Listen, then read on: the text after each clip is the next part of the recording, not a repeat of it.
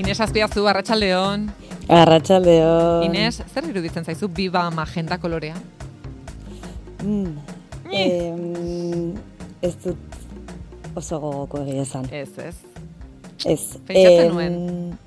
2008 bikoak gehiago gustatzen zaidan. Bai, 2008 biko nahiko zure kolorea da.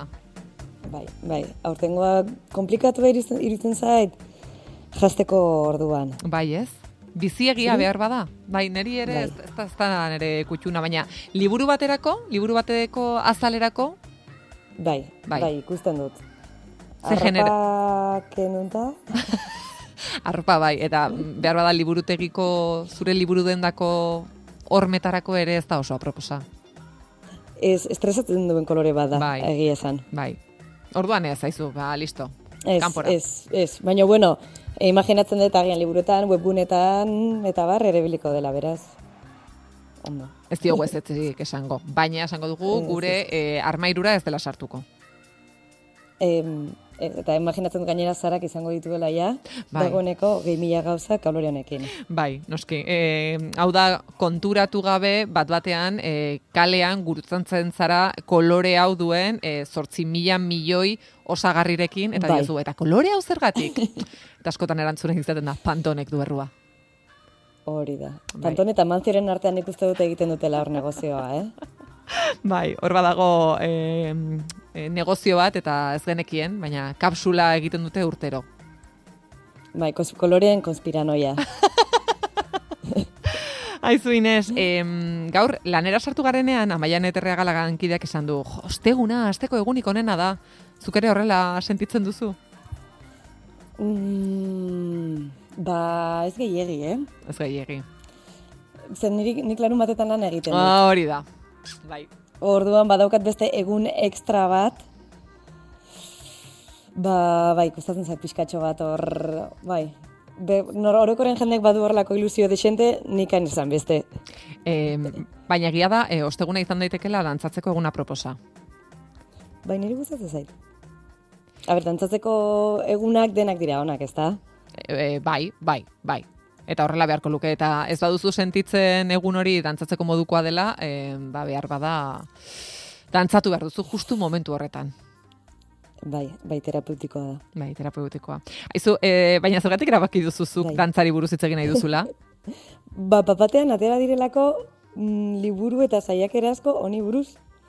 Eta nik uste dut, e, ba, pixkat pandemiaren eta itxialdiaren kontuak, bueno, fal- faltan bota genuen, ba, agian gu gure etxetan eta dantza egiten genuen bakarrik, baino modu sozial batean dantza, dantza egitea, ba, asko faltan bota genuen, eta nik uste dut, ba, dantzan aritzen zen jendeak, e, ba, honi buruz hausnartzeko denbora izan zuela, eta orduan, bueno, baia denbora pasata, liburu hauek eta kaleratu dituztela orain.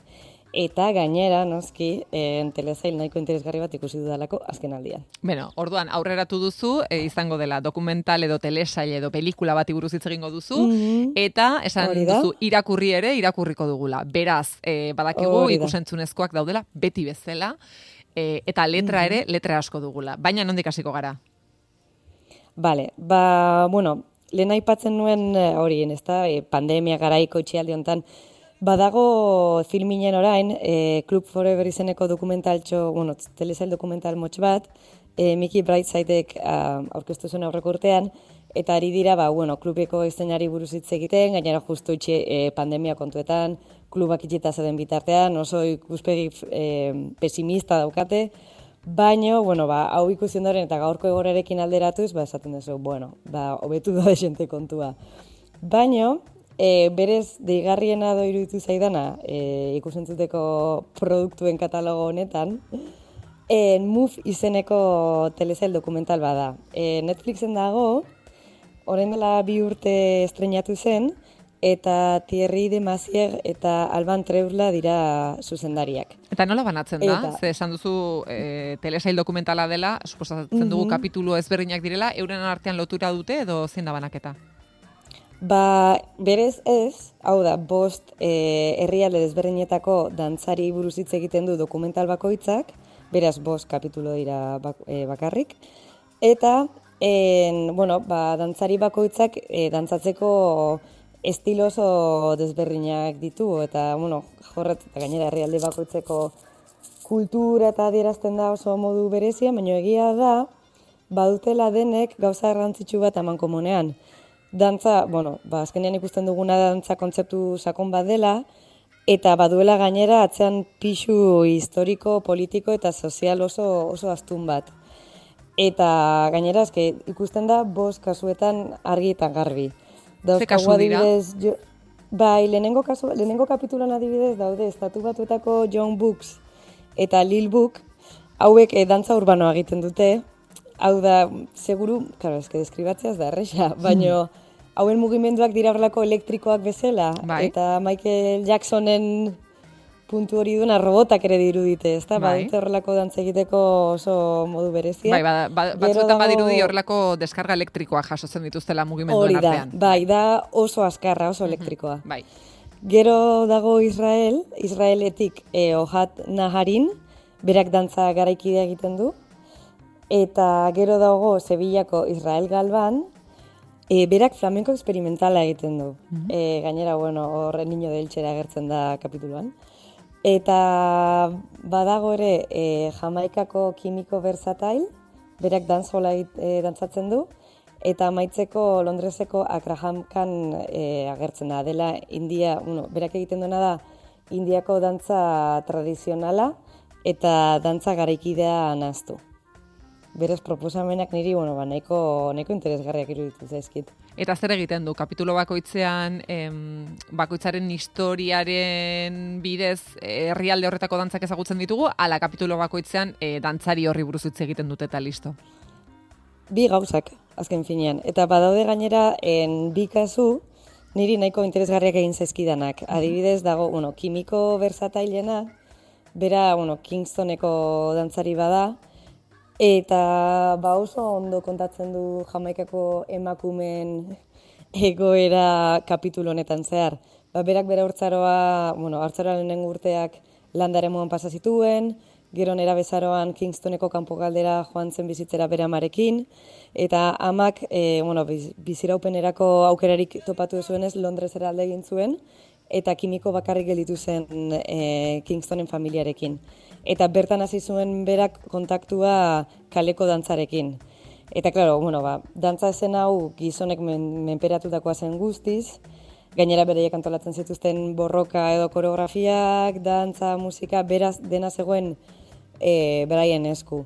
Baina, bueno, ba, berak deskubritu zuenean, e, momentu hortan argi eta garbi jakin zuen dancehall dantzaria e, izan nahi zuela. Eta zer da dancehalla? Ze, bueno, nik uste gaur egun oso modan dagoen Bai, jarri da ba, berriro. dantza estilo Bai. bat dela. Hor daukagu bat gial dantzahollarekin ere tope. Eta, baina kontua da, irurogeita margarrengo markaren herrialdean sortu zela berez. Hmm. Eta dantz holen itzulpena da, dantzarako gunea edo espazioa. Eta, bueno, barrastaz fari eta, eta regearen filosofiarekin zuen harreman hasiera batean, gaur egun ba, regea, hip-hopa, elektronika eta regetoian nazten ditu denak batera. Eta oso garrantzitsua da bat, dantzolaren kasuan adibidez, sound systemen erabilpena. Hauek, bueno, nahiko erresa da irudikatzea, ezta Jamaikan soinu ekipo ibiltari ikaragarri handi hauek, eskuz eginda, egurrezkoak, ba, bueno, hauek piztu eta eta dantzan jartzea. Eta egia da ere bai, ba, bueno, mugimendu hau urte askotan zehar, adierazpen misogino, homofo eta xenofoboekin zegoela lotuta, baina orain dela urte batzuk, ba, Jamaikako auzo pobretako emakumeak hasi direla ba, esena musikal honetaz jabetu, jabetzen. Eta berinterpretatu egiten dute ba, generoa beraien gorputzen askatasuna edo erakutsiz. Eta gainera, bueno, ba, kontuan izan ere, en, mugimendu hauek ere daudela, ba, azkenean esklabuen plantazioetan e, dantzantzen ziren mugimenduekin eta erlazionatuak. Berak badu horrelako historia eta background nahiko, nahiko potente bat dantza estilo honek. Eta hori, ba nahiko interesgarria ere gaur egun nola emakumeek ba, biraman dioten dantza honi, eta dantzalekoa ba, horrelako borroka eta, eta gorputzeko mugimendu askez bete dituzten. Eta kimiko da, ba, dantzjolaren mugimenduan pertsona oso oso oso garrantzitsu bat. Eta, bueno, badadu bere eskola, e, mundu osotik doa klaseak ematen, badu ere olako pelukeri moduko bat, bueno, dokumentalen agertzen dago dena. E, orduan, kimiko bai. bersatile da, e, MUF e, dokumental telesail honen, e, telesail dokumental honen protagonistetako bat, eta uste dut Israelgo mm. kapituluari buruz ere itzegin nahi duzula. Bai, bai, ohat naharinen pertsonajerekin ere nahiko, bueno, denak dira oso potenteak, baina honekin nahiko liguratuta gelditu nintzen. E, bueno, gizon honek hogeita marru urte damazki ja dantzan, eta eta besteak ba, dantzara azten, ez da? En, irurogeita, ez dakit bere argazkirik ikusi dezun, baina irurogeita marrurte ditu gizon honek. Wow. Eta, claro, dokumentala ikusten, ez nuen imaginatzen hainbeste urte zituela, askoz gazteago dirudi. Eta, bueno, ba, beraren dantzaren filosofia oso, oso berezia da. Bueno, berez dantzak, ba, dantzaren bidez emozionatzen gara, seduzitzen dugu, mugimendoren bitartez ere askatu egiten gara, ba, bueno, hau aintzinatik, kultura guztietan gertatu den zer da. Eta mm, ba, na, naharinek dio, e, ba, dantza egiteak bizitzaren zama eta zaitasunak kudatzen lagutzen gaituela. Eta, bueno, ba, ez dituela e, arazoa konpontzen, baina egia da, ba, arazen pixu berdia edo konpontzeko ba, bueno, aukera ematen dizula, torrek, ba, bizitzan, e, ba, baduela garrantzia handia. E, hor dago, dantzaterapia. Hori da, eske badu zen, bueno, bai, alduguna, gu, bai, guk gure zaloian egin eta oso pozik egon, ez da? Bai, gainera, egia da, dantza profesionala edo, edo dantza klasikoa dagola, sufrimenduakin, estoizismoarekin eta resilientziarekin, praktika horiekin daude oso, oso relazionatuak, baino beretzako ez du, ez du ikuspuntu hortatik ikusten dantza. Ba, txeba izeneko konpainia bat sortu zuen laro gita margarren amarkadan, eta, eta berak ba, plazerrarekin erlazionatzen du dantza. Gainera, sortu zuen lenguaia moduko bat gaga izenekoa, eta bai, ze berak dioenez ez da metodo bat edo disiplina bat. Eta, bueno, barabiltzen du gure gorputzak ba, e, ezagutza e, eskuratzeko, eta gainera ba, ditugun mugak, ba, bueno, muga, gure gorputzak ditugun muga horietatik baratago joateko. Eta sortu zuen, bizkarrezko, bizkarreko ebakuntza oso txar bat izan zuelako, mini izugarriak zituen, eta oso konstanteak, eta horren ba, mugitzeko arazoketa zituenez, ba, gaga lenguaia sortu zuen. Mm Normalean profesionalekin egiten du praktika hau, baina esaten duenez, ba, dantzareiz profesionalekin da gehien disfrutatzen duena eta gehien ikasten duena. Eta ba, agertzen da muben adibidez, nola beramarekin eta beramaren kuadrilakokin egiten duen gaga saio bat, oso, oso berrazizuak dira. Eta gero, e, bere proiektuek ere oinarri soziala dute, ez? E, bai, bai, bai.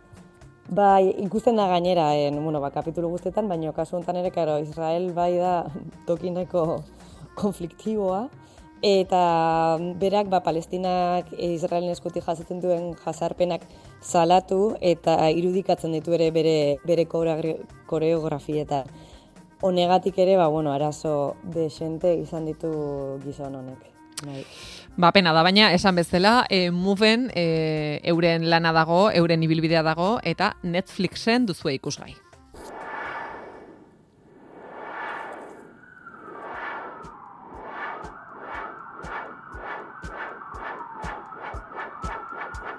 Baina dantzatzen jarraitu nahi dugu, eta e, esango dugu liburuan bidez ere dantzatu daitekeela. Bai, bai, eta azken aldian dantza asko agertzen ari da liburuetan eta interesgarria da horrelako hausnarpenak egitea dantzari buruz. Zeguk agian ikusten dugu gauza irrazional eta natural bat bezala, ez da? Hmm. Baina badago zer pentsatu eta zer idatzi honi buruz. Eta gainera dantza egiteko modu asko daude.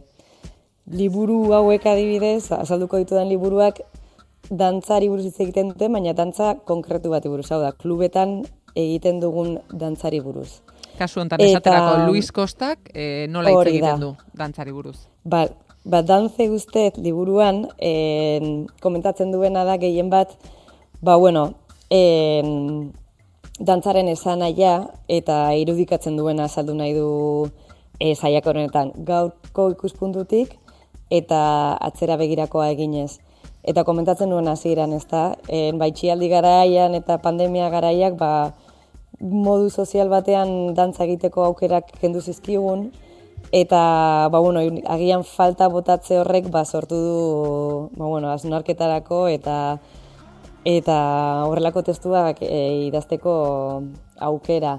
Gainera, bueno, Luis Costa da Bartzelonako DJ, kasetari eta idazle bat, dara matza, bueno, uste dut ja berrogeita bi urte edo, osea, bueno, bada, bueno, esagutzen du ondo elektronikaren eszenan, egizon honek ere egin zuen bakalau, izeneko liburua 2006an kontrargitaletxan, eta bertan, ba, rutare, rutari buruzko ahozko historioa saltzen du, bueno, eundaka elkarrezketa egin ondoren, badenak pilatu eta saiakera, saiakera hau egin zuen.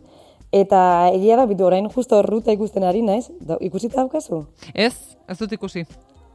Ba, nahiko bastante gustatzen ari zait, eta uste dut urrengo kolaborazioko gaia dantzan jarraituko dugu lan Ados, ere. orduan, rutari buruz bai. du baduzu mendik amabostegunera, e, ziur horren ostean hasiko naizela ikusten. Bai, bai, egia esan gustora ikusten ari naiz. Eta, bueno, ba, berak ikerketa oso sakon egin zuen rutari buruz, baina oraingoan berak bere ikuspuntutik e, kontatzen du zer den dantza egitea. Gainera, berak dionez, ba, onura fiziko, zikiko eta konektiboak ditu, ba, bueno, aurreko dantzariekin ere e, ikusi dugu. Eta, klaro, bazkenean, ba, bapatean dantzarako espazioak konpartitzeko aukera galtzeak, ba, detektatu arazizigun ere, e, gorputza alde batetik bestera mugitzeko ez izatearen drama, ez da? Hmm. Eta hori, ba, berak, en, puntu hori pertsonal batetik kontatzen du, baina egia da, mm, aipatuko dudan beste liburua agian niri interesgarriagoa egiten zaidala. Ados.